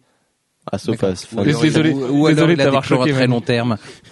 On va Manu justement. Hop, euh, Velocity 4. Tu viens de te manger quatre numéros. Qu'est-ce que t'en as pensé? Même tu peux parler de la série globalement. Euh, déçu par la fin, en fait. Alors déjà, fait, euh, Velocity. Donc c'était la, la gagnante du, du pilot season de chez Topco. De 2007. Et donc Velocity, c'est une membre de Cyberforce qui court très vite. C'est leur, c'est leur bolide. Voilà. Et donc, euh, au début de la série, on voit, on voit Velocity se faire kidnapper par, euh, Un titre écrit par le très bon Ron Mars et dessiné par l'excellent Kenneth Rocafort. Voilà. Donc euh, Ro- Rocafort excellent, oui. Donc au début de, de Velocity, Velocity se fait kidnapper par le Dr Payne. Et euh, quand elle se réveille, il lui annonce qu'il a, en, gros, il a, il, il a injecté une drogue à tous ses, à tous ses partenaires et, euh, et à elle-même, et qu'il leur reste, il leur reste chacun une heure à vivre. Et donc à partir, et ce qui est, assez fort, c'est que ça a été injecté par des, par des robots qui ressemblent à Velocity, donc ils ont tous l'impression de s'être fait trahir en fait. Et, euh, et à partir de là, on a un compte à rebours qui commence dans la série de, de une heure, dans lequel euh, Velocity va essayer de, récupérer le truc et d'aller sauver euh, toutes, euh, tous ses coéquipiers. Donc au cours des trois du- premiers numéros, elle commence déjà par aller voir les Hunter Killers pour, pour les pour l'aider à, à, créer un sérum. Et parce qu'il y, a un- des anciens membres de Cyberforce qui est chez Hunter Killers et qui a été contaminé. Et ensuite, euh, elle part pour injecter le, le l'antidote à tout le monde. Et euh, bon, alors globalement, c'est assez répétitif. Elle va voir un membre, elle, elle le soigne, mais elle se fait aussi euh, rattraper par des robots du Dr Payne. Elle, leur fout une branlée et repart. Et à la fin du troisième numéro, chose intéressante, c'est que oui, attention spoiler. On la retrouve euh, à Venise, elle combat un robot, elle le noie et elle, elle part sauver son pote. Et là, euh, toute fin du numéro, le, robot apparaît derrière elle et la décapite. Et on voit une, bonne tête volée avec une bonne giclée de sang et du sang partout dans une piscine, enfin dans une fontaine. Et donc on se demande euh, ce qui va se passer dans le 4, étant donné que euh, la, couverture du 4 déjà c'est une tête de cyborg euh, de, de Velocity. Donc on s'attend en fait à ce qu'elle elle revive à travers un, un de ces cyborgs euh, ou, euh, ou autre. Et au final non, on, on commence le, le numéro 4 par euh, Velocity qui va sauver sa sœur et qui nous dit euh, ah vous vous vous attendez pas à ce que je fais là quoi. Alors que si on s'attendait à un vieux twist tout pourri euh, dans lequel elle allait pas être morte quoi. Et au final on apprend que c'était un robot à elle euh, qu'elle avait reprogrammé. Attention, il y a un, un invité spécial qui vient de passer. Il y a Tom Laforge, le troll. Ouais, salut Tom Laforge. Et donc, euh, je continue, je reprends. Donc, Velocity, oui, c'est décevant et ça a mis très longtemps à, sortir. En fait, c'est pas décevant parce que c'est magnifique. J'accélère un peu hein, parce que c'est magnifique. Rocafort a rarement été aussi fort. Peut-être sur Madame Mirage. Non, même pas. Non, non. Je suis en train, j'ai le numéro entre les mains. Non, ça n'a jamais été aussi beau. Euh, par contre, ce qui est décevant, bah, c'est, que c'est un peu un pétard mouillé. Voilà, c'est complètement un pétard mouillé. C'est-à-dire qu'à la fin, voilà, elle utilise euh, les cyborgs qui étaient utilisés contre elle, elle les reprogramme et c'est c'est eux qui l'ont aidé à aller sauver tous ses potes. Et du coup, elle, elle est encore en vie. Et, euh, Et le vilain s'en Dr. tire et Payne. fuit et on le Et reverra. sauf que voilà, euh, elle, elle démonte, mais mais elle fait rien, elle, la- elle l'arrête pas, donc euh, il s'enfuit et on le revoit. En fait, On le on veut vraiment le voir comme le numéro dont on rêvait sur Velocity pour développer le personnage et se contenter du fait que c'était très beau et Cron Mars a écrit des dialogues géniaux. Mais bon, euh, en termes de, de retombées et de continuité, bah, le numéro a pas servi à grand chose. Voilà, ça. Non, il- mais finalement, c'est pas ça qu'on lui demandait. Ça a mis quasiment deux ans à sortir, enfin un an et demi. Un an. euh, Mm. Donc, euh, Mais de toute façon, le numéro, je pense qu'on lui demandait pas non plus de révolutionner Cyberforce. Enfin, on s'est fait une raison avec Cyberforce, donc euh, ni de révolutionner le Topco Universe. Donc euh, voilà, enfin, le- la mission elle est, elle est remplie parce qu'on s'est fendu la gueule pendant quatre numéros et qu'on en a pris plein les yeux. Alors, ils auraient pu la tuer, la remplacer par un cyborg, donc s'il serait attendu, mais au moins il y aurait eu une évolution, quoi. Là, non, parce que les là, cyborgs, les cyborgs seraient pas aussi sexy que Velocity, euh, Rocafort, tu vois. Il y aura le côté métallique et tout, j'aurai pas confiance. en même temps, ça sera pas Rocafort la prochaine fois. C'est vrai euh, que ce sera plus Rocafort qui est parti chez DC depuis dessiner Action Comics 901 et sûrement pas 902 parce qu'il est pas assez rapide. Euh, on enchaîne avec euh, Batman Inc 5. Bon, je suis seul à l'avoir lu. Euh, Non, je j'avais- l'ai lu aussi. Tu l'avais lu, tu l'as lu aussi Manu. Euh, on, j'avais dit combien j'avais adoré Batman Inc 4 la dernière fois, à quel point c'était génial et euh, Morrison était un génie de l'écriture tout ça. Là, c'est un petit peu plus décevant. C'est retour à l'action un peu plus basique en fait. Ouais. Euh, je trouvais enfin, vraiment un numéro, un numéro de transition, euh, numéro standard. Je sais pas ce Ouais, que puis même en, même en ayant lu le 4, c'est- le 5 est censé être la suite directe et euh, Et c'est vrai que finalement, on a l'impression qu'il y a une espèce en lisant d'ellipse direct où, euh, derrière, on, ouais, on s'y retrouve pas trop. On, Ouais. L'ellipse est expliquée, mais, Ouais. mais voilà, c'est. on quitte complètement le, le délire El Tango de la Muerte, et l'Argentine et des choses de là. ça, c'était, mais c'était. De Et, en euh, même temps, il allait pas rester en Argentine. toute façon, tout le les temps, mieux, hein. c'est les, Non, mais les on mieux, c'est retrouve, le on premier, retrouve le avec. El Gaucho, donc euh, avec le super-héros argentin. De enfin, voilà. Je pense vraiment que c'est un numéro de transition. Et ça y est, Tom Laforge a fait son troll, mais on va pas vous le dire parce qu'il était un petit peu vulgaire celui-là. Bah, du coup, on va enchaîner sur un autre titre d'ici directement. Désolé pour Batman, hein, tu, ne, tu nous auras pas passionné ce mois-ci. Même s'il y a de très bons titres Batman, euh, Detective Comics par Scott Snyder, c'est vachement bien. Action Comics 900, et là il y a beaucoup beaucoup plus de choses à dire. Le numéro polémique euh, que Fox News aime bien montrer euh, le soir pour scandaliser le- les, bons, les, les bien-pensants américains et les conservateurs de tout poil. Voilà, Action Comics 900, euh, c'est quoi? C'est quatre histoires, Plus même que ça, 5, je crois. 5, ouais peut-être. Y, il y en a qui, il y en a qui durent vraiment pas longtemps. Il y en a, je les ai même pas lus. Euh, C'est- méritaient pas, quoi. Ouais, il y en a qui méritaient pas vraiment, non. Moi je les ai lus, mais ouais, non, mais toutes ne méritaient pas. Il y en a, il y en a trois. Bon, il y en a deux principales. Une en plus magnifique, euh, Life Support. Ouais, on y reviendra après. On va commencer, on va les Euh, faire dans l'ordre chronologique, euh, dans l'ordre du numéro. Le premier, c'est Paul Cornell, le chouchou d'Alex, euh, qui a fait, bah, bah, ah, je sais pas. Bah, là, là, je j'ai pas, j'ai pas d'explication. Euh, Ah ouais, c'est hyper à décevant. Ça, en fait, je sais pas. Bah, euh, fermez vos oreilles, euh, mettez sur pause, euh, revenez dans deux minutes. Mais là, il y a du spoiler et un truc euh, un petit peu euh, what the fuck. C'est Luthor qui devient une entité omnisciente, omnipotente. Ouais, bah, Et- il arrive à- enfin à récupérer ce qu'il cherche pendant tout le run. Voilà, bah, depuis toute sa vie en fait, le Oui. personnage de Luthor. Et euh, Super décevant. et ouais, c'est super décevant. Mais il y a des moments où il devient White Lantern et que parce qu'il est jaloux de de Subs et tout ça, bah non, en fait non. Enfin, il y a il y a pas mal d'absurdes là-dedans. euh, C'est pas super bien géré. En fait, ce qui est, ce qui est surtout super décevant, c'est qu'il atteint enfin son, son objectif à, à Luthor, c'était vraiment de se débarrasser de Superman. Il pensait parce que c'est un, c'était un frein pour lui, quoi. Et d'être le sauveur et, de l'humanité et, et être le sauveur de l'humanité. Et là, il a l'occasion de sauver l'humanité, d'apporter euh, la bliss. C'est quoi en français déjà euh, la, la joyeuseté. La... Ah oui Faut arrêter de dire de la VO là. Non. En bliss, L'ineffabilité. Bah moi, tu auras sorti un mot compliqué, Jeff, ce soir. La, la gaieté interne, le bonheur absolu euh, des êtres humains. Il peut même de tout l'univers, il, il est capable d'a- d'apporter un bonheur la absolu à tout le monde. La béatitude. qu'on cherche. Voilà. Il est capable d'apporter la béatitude à tout le monde. Et, euh, et le problème, c'est que ça l'apporte aussi à Superman. Et Superman, c'est son ennemi. Et ça, il accepte pas. Et du coup, il préfère, il, il préfère sacrifier son pouvoir, sacrifier euh, la béatitude universelle pour, euh, juste pour punir De Superman. toute façon, ce numéro, c'est un peu n'importe quoi. En parallèle, il y a le- la préparation de Reign of Doomsdays. Euh, on vous dit pas pourquoi le S à la fin, mais vous l'aurez- vous l'aurez compris vous-même. De toute façon, ce Ah, Action ça, Comics c'est 900 est pas intéressant pour ça. Il est intéressant pour deux autres choses. C'est le magnifique, le que dis-je, euh, Sublime. je, je- sublime récit de Damon Lindelof, donc scénariste de Lost, scénariste de Ultimate Wolverine versus Ultimate Hulk, autre numéro qui a mis des années à sortir, qui a été bien emmerdé par la continuité de l'univers Ultimate justement, Ouais, avec Nick Fury qui est parti voyager et tout ça. Euh, voilà, c'est dessiné par Ryan Sook, enfin peint, dessiné, euh, je sais pas. Euh, c'est magnifique. ça tient en très peu de choses. C'est un dialogue simple. Ouais, en même ça- temps où chaque ça mot dure compte. vraiment pas longtemps. c'est- Il y a, il y a plusieurs retournements dedans. Euh, mais des petits, c'est toujours discret. Bah, alors, on vous racontera pas, lisez-le. J'ai pas envie de vous spoiler le pourquoi du comment. Enfin, juste c'est beau. C'est juste ça en fait. C'est juste beau. Et je pense que tous les fans de Superman et même tous les lecteurs de comics doivent le lire un jour ou l'autre. Donc j'ai bon espoir que ça soit publié en français. Si on doit publier Action Comics 900, limite ne publier que ça. Et peut-être donc le fameux euh, les fameux épisodes de David Goyer, Euh, David Goyer le fameux, le producteur de Ghost Rider, faut pas l'oublier, euh, qui enlève sa nationalité américaine à Superman parce que Superman euh, fait euh, est un trop interventionniste aux yeux de des huiles du gouvernement parce qu'il est allé en Iran, il s'est positionné devant la foule iranienne.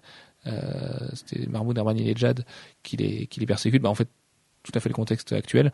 Euh, voilà, donc Superman reste reste 24 heures, se prend des cocktails Molotov, reçoit des fleurs. Enfin, on a le droit à tous les clichés de la guerre et du monde arabe.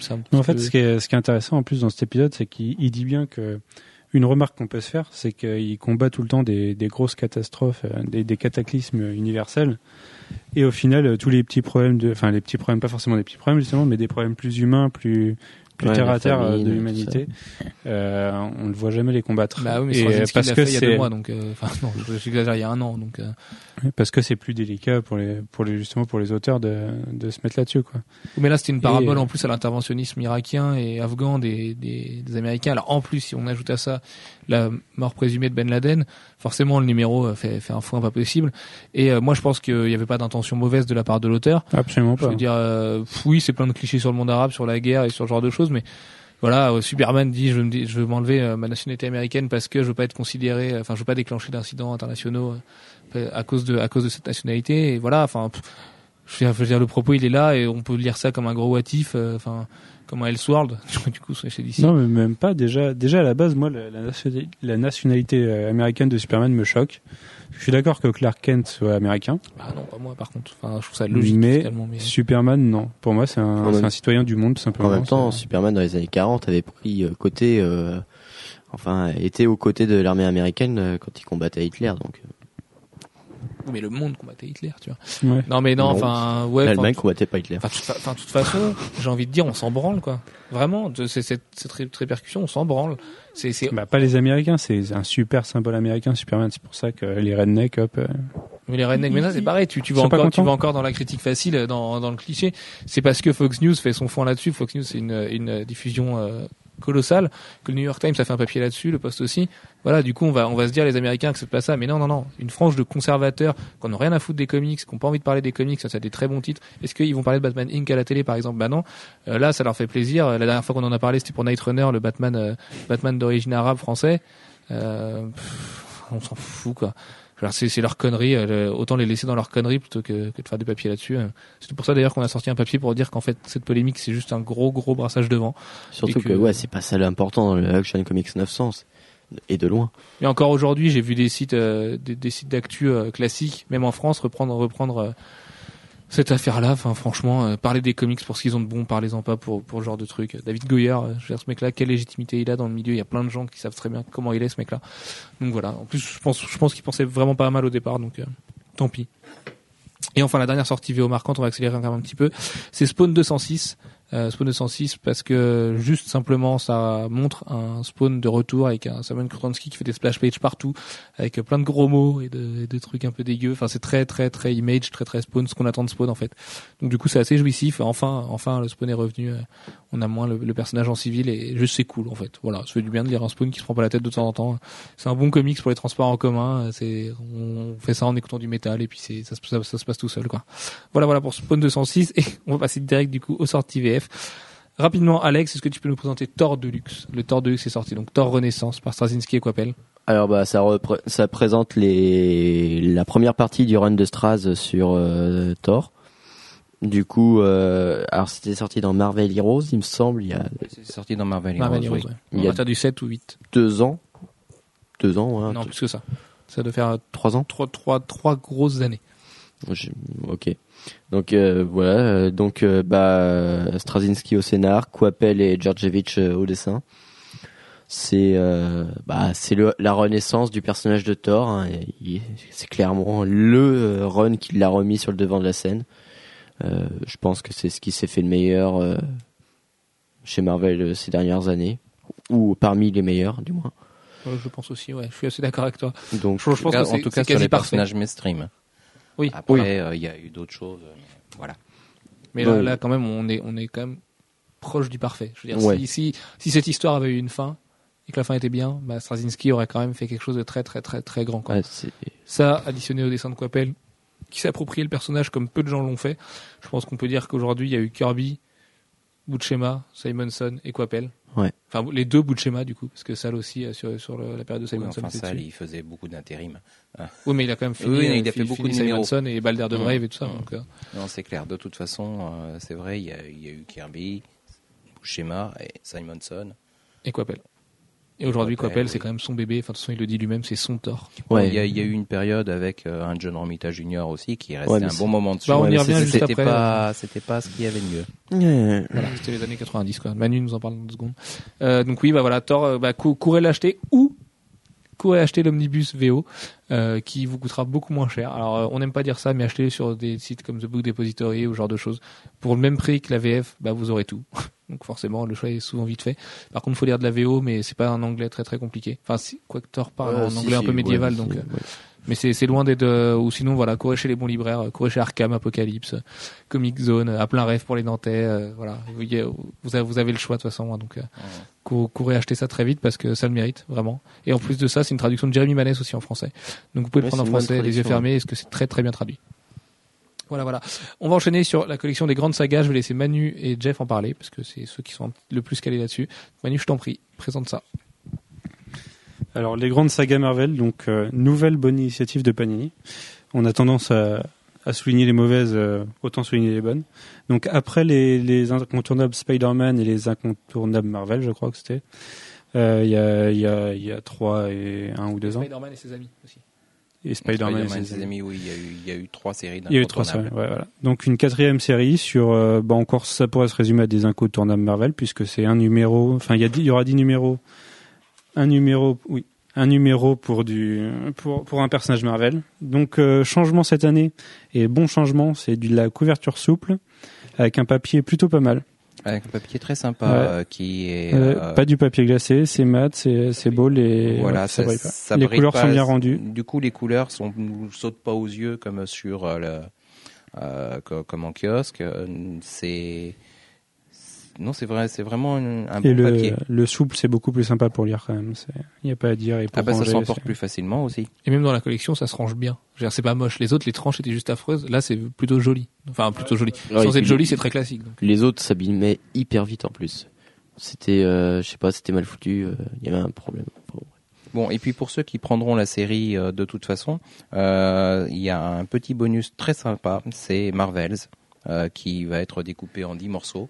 Et euh, Marvels, c'est sans doute le truc incontournable qui est sorti chez Marvel euh, au début des années 90. Donc, euh, On rappelle, présente un, peu, euh, comment? Présente un petit peu Marvel. Euh, Marvels, c'est l'histoire du Marvel Universe vue à travers les yeux d'un journaliste qui, au début, est un enfant dans les années 40, hein, euh, quand il voit apparaître... euh, bah, Marvel, c'est les merveilleux. Euh, c'est le nom que lui il donne euh, aux, aux super-héros. Euh, il va donc voir apparaître dans un premier temps Captain America, la Torche humaine, Submariner, euh, les Invaders, euh, tout ça c'est pendant la guerre. Euh, et, et puis ben, les super-héros vont disparaître euh, euh, pendant un certain temps. Et puis, on- Et puis Silver la- Age. et puis Silver Age, années 60, euh, on voit réapparaître euh, les, on voit apparaître les fantastiques, euh, réapparaître euh, Submariner, euh, Captain America revenir. euh, voilà, tout- il y a tout est fait tout très- Galactus qui débarque euh, Voilà, à New York. ça, c'est euh, impressionnant. Parce que ce qu'il faut dire, c'est que c'est Alex Ross. C'est Alex Ross au Alex dessin. Ross, tout le monde n'aime pas. Parce que notamment chez DC, les gens lui trouvent une- un air trop classique, un Batman bouffi, euh, voilà, le slip par-dessus le pantalon, enfin un truc pas du tout moderne. Trop brillant, peut-être des fois. Moi aussi, ouais, c'est vraiment c'est- sans Bah, être on s'est tuning, c'est vrai que habitué, c'est- On s'est habitué, mais à l'époque, Alex Ross, hein, c'était euh, c'est pas c'est pas seulement que ce soit plus fin, c'est que c'était une vraie révolution. Euh, avant, il y avait déjà eu des choses peintes, hein, mais c'était la plupart du temps uniquement du hum, des aquarelles et souvent des aquarelles un peu à l'eau sale. Euh, je veux dire avec euh, juste des ombres, des euh, Des- comme ce des que faisait trucs Mike et- Grell, par exemple. non, pas tellement. Je pensais plutôt à des choses comme ce que faisait John euh, ou ah, et oui, il y a, il y a des il y a des trucs très bien hein, aussi à cette époque-là. Euh, mais euh, c'est pas c'est pas du tout euh, voilà. Alex Ross a apporté un- une peinture qui était une peinture à l'huile. Euh, enfin, ou tout au moins qui avait l'apparence d'une peinture à l'huile. Euh, ce qui n'était pas du tout le cas de tous les autres. Euh, Mais en plus, ce qui est intéressant avec Marvel, j'accélère un petit peu, Ouais. hein, c'est que le point de vue de l'histoire, du coup, est magnifié par le, le scénario de Kurt Busiek qui nous fait s'attacher à un personnage qu'on retrouve dans Marvels 2, qui est sorti il y a pas longtemps, qui a pas eu un succès fou. Euh, moi, je le conseillerais 100 fois, parce que je le trouve au moins aussi bon que le premier, beaucoup moins révolutionnaire, beaucoup moins euh, bah, c'est une formule qu'on a déjà vue, Voilà. Euh, mais c'est tellement bien fait, c'est fait avec des petites touches, c'est c'est tellement tellement bien écrit euh, que c'est c'est vraiment euh, si vous deviez acheter euh, Marvel, enfin Marvel et les sagas pour une seule raison, ça pourrait être celle-là. Bon, oui. Et euh, l'autre raison, c'est que justement, parce qu'on va, on va y revenir, le prix est tout petit. Le premier Ouais, est sorti est à petit, les- 4,95€. les- Euh, ouais. Après, ça va être 6,95 pour Et Thor. après, ce sera du 8,95. 8,95. Voilà. 8,95 Et et il y aura à peu sont- près sont pas, euh, ouais. 8 épisodes, c'est ça Euh, non, il y 10. en a 10. 10 épisodes Ouais. Ouais, 10. Ah, Et les histoires sont quand même bien choisies parce qu'on a le droit du Ouais. Straczynski Spider-Man sur le premier. Alors même si le run a depuis été écarté de la continuité, c'était vachement bien. Sur le second, on a le droit du coup à Thor. Bon, on en a fait la review sur le site. donc Thor avec euh, face au destructeur. Voilà. En plus, qu'on voit Face au destructeur avec John Romita Jr. Et euh, ouais, plutôt plutôt on a, on a d'ailleurs John Romita. Jr. dans le, dans le 1 et dans le 2, ce qui est... Oui, bref. Ouais. Sur Thor, c'est le début du volume 2, qui est de 98, et dans lequel on voit incarner Jack Olson. C'est ça. là qu'on voit incarner Jack Olson. Et euh, et à la fin, on a le droit à un petit bonus d'Alan Davis qui est sorti euh, là tout récemment. en euh, 2008. Ouais, avec Ouais. les dieux égyptiens. euh, C'est un, ouais, c'est un truc, un truc un peu marrant. Volstag est à mourir de rire dedans, donc euh, rien que pour ça, ça vaut le coup. Mais vraiment une belle initiative. Là, le 3, ça va être Iron Man, ça va être Extremis de Warren Ellis et d'Adi Granov, qu'on ne trouve Ouais. plus. Donc c'est quand oui, même et euh, ça que vous pouvez vous procurer, c'est vraiment très intéressant. Et, pour euh, 9 euros, ça vaut le coup. complètement. vraiment ouais. Globalement, hein, toute la ligne est très bien choisie, donc euh, il y a vraiment pas de quoi se plaindre. ouais. Ouais, moi, j'ai j'ai une plainte, enfin, j'ai une demande à, à Panini, en fait. C'est c'est la quatrième série Marvel euh, qu'on a dans le genre, à quand d'ici, quoi. À chaque fois qu'il y complètement, a, ouais, à par chaque contre, fois qu'il y a un film Marvel qui sort, euh, ils nous sortent ça. Là, on va avoir, euh, on, a, on a eu plusieurs, plusieurs Batman, on va avoir Green Lantern et encore Batman l'année prochaine. À quand, à quand le, le même traitement avec des personnages, euh, des personnages d'ici C'est vrai que ce serait, ce serait peut-être un bon début pour initier les gens à. DC. Parce qu'on a, ils, se plaignent d'avoir du mal à vendre d'ici en Avec France, un et, Crisis et ça, serait Earth, parfait. euh, réparti en 10 numéros, pareil. Si, ils ont du mal à vendre d'ici en France, mais en kiosque. Euh, en librairie, ça va. Bah voilà, c'est pour, pourquoi pas, pourquoi pas se lancer là-dessus. Mhm. Mais c'est une bonne idée. avec, avec des prix comme ça, pour, pour engager du DC pour quelqu'un, je pense que c'est nickel. Mais tu sais quoi, Manu? Eh ben, on va leur faire un mail pas plus tard qu'après le podcast, parce que ça peut être vraiment une bonne idée et que ça se trouve, ils ont peut-être juste pas pensé. C'est peut-être possible aussi. Ah, faut arrêter à pas penser à ça quand même, c'est, c'est, les bases quoi. Moi, j'y avais pas pensé. Je t'avoue que j'avais même pas. Eh ben, on va y je m'étais jamais- même pas posé la question. Euh, ensuite, donc après les grands classiques, c'est Irrécupérable 2. Donc Alex, tu vas pouvoir nous en parler parce que moi je ne l'ai pas lu parce que j'étais pas fan du premier, donc je l'ai acheté, mais je le il est tout en bas de ma pile de lecture. Donc euh, est-ce que tu peux nous présenter Irrécupérable Donc, euh, Irrécupérable, c'est euh, la, la série euh, qui sort euh, sous le nom de Irredeemable. Voilà. Par euh, Mark Wade euh, et Peter Krause chez Boom Studios. Euh, c'est euh, alors c'est un peu le principe du euh, Superman-like euh, qui pète les plombs et euh, parce qu'on lui en demande trop et voilà il tue, euh, il se met à tuer tout le monde. Là où j'avais euh, beaucoup aimé le premier numéro, c'est que ça se tenait, c'était crédible et c'était euh, c'était tenu. Le second numéro me déçoit énormément parce qu'on s'éloigne totalement du personnage de, de Superman. En, en fait, c'est le personnage est névrosé de base. C'est pour moi, il y a, y a un, c'est un sociopathe euh, déguisé. Donc euh, ça m'a pas intéressé des, des euh, J'ai pas trop aimé le traitement. Le dessin de Peter Krause, je l'ai trouvé moins maîtrisé aussi. Après, il y a un backup qui commence incorruptible, dessiné par Shekin. Et Shekin, il est jamais me- meilleur que quand il doit dessiner des, univers un peu interlopes. Donc là, c'est sympa. Mais euh, Donc tu le conseillerais pas trop aux gens qui, comme moi, sont restés un peu sur leur fin après le premier? bah, sauf, sauf si. De toute façon, je l'ai euh, acheté, c'est trop tard. Donc, euh, Donc voilà, mais à moins que euh, évidemment ça, ça reparte dans le dans le numéro 3 mais euh, j'ai j'ai peur. Pour le moment là ça Ah, c'est- fatalement, à un moment ou un autre, on s'écarte de la ligne de départ. ouais Euh, parce que l'idée de départ, c'est vraiment le, le Superman qui pète les plombs et qui, qui se met à tuer tout le monde. Et puis, ben, une fois, il, mais il faut une résistance et puis il ne se met plus à tuer tout le monde. Donc, euh, non mais là ça, ça veut surtout dire que euh, qu'il est euh, comment dire que c'est un, un sociopathe qui a des super pouvoirs et qui a fait semblant d'être un, justicier. Après il y a il y a plein ça de peut arriver aussi. Hein. Oui, voilà, mais c'est pas, ça me semble pas hyper, hyper passionnant à suivre. Après, il faut reconnaître à Mark Wade l'intelligence de créer un monde cohérent et euh, et euh, qui se tient euh, avec un, un gros passé à, à maîtriser. Donc c'est vrai il qu'il peut- a quand même créé une continuité dans le titre, ça c'est un peu intéressant. ouais, il, il peut, il peut aller très loin euh, s'il veut. Donc euh, Il en est tout à fait capable. Hein. Ça marche. Ben, on va enchaîner avec un truc qui t'a peut-être un peu plus enchanté. Enfin, moi, en tout cas, ça m'a enchanté. On n'en a pas parlé, donc je sais pas ce qu'il en est pour toi. Iron Man Noir de Scott Snyder, justement. Ah oui, ça par contre très très bon titre. Euh, probablement l'un des meilleurs de la ligne noire. Euh, je dirais le meilleur, mais c'est le moins noir, de toute façon. Donc. Ouais, voilà. C'est, euh, il est plus. euh, Bah, si, il y a un côté pulp dans Bah, le. vraiment, oui. Si, c'est un peu, le- Voilà, c'est. c'est un peu du genre roman de gare. Enfin, un peu, un peu de celle l'aventurier, un peu de cheapos euh, qu'on avait dans les années 40. euh, Voilà, c'est ça, c'est- ça, quoi. C'est pas, le, c'est pas le côté polar, quoi. C'est le côté aventurier, et puis euh, c'est vraiment sympa. Parce, peut-être parce qu'il oublie un peu le côté euh, Iron Man pendant un grand moment, mais euh, ouais, moi j'ai trouvé ça. euh, en plus, c'est vachement bien écrit. Les personnages sont hyper bien euh, cernés. euh, Il y a un gros twist. euh.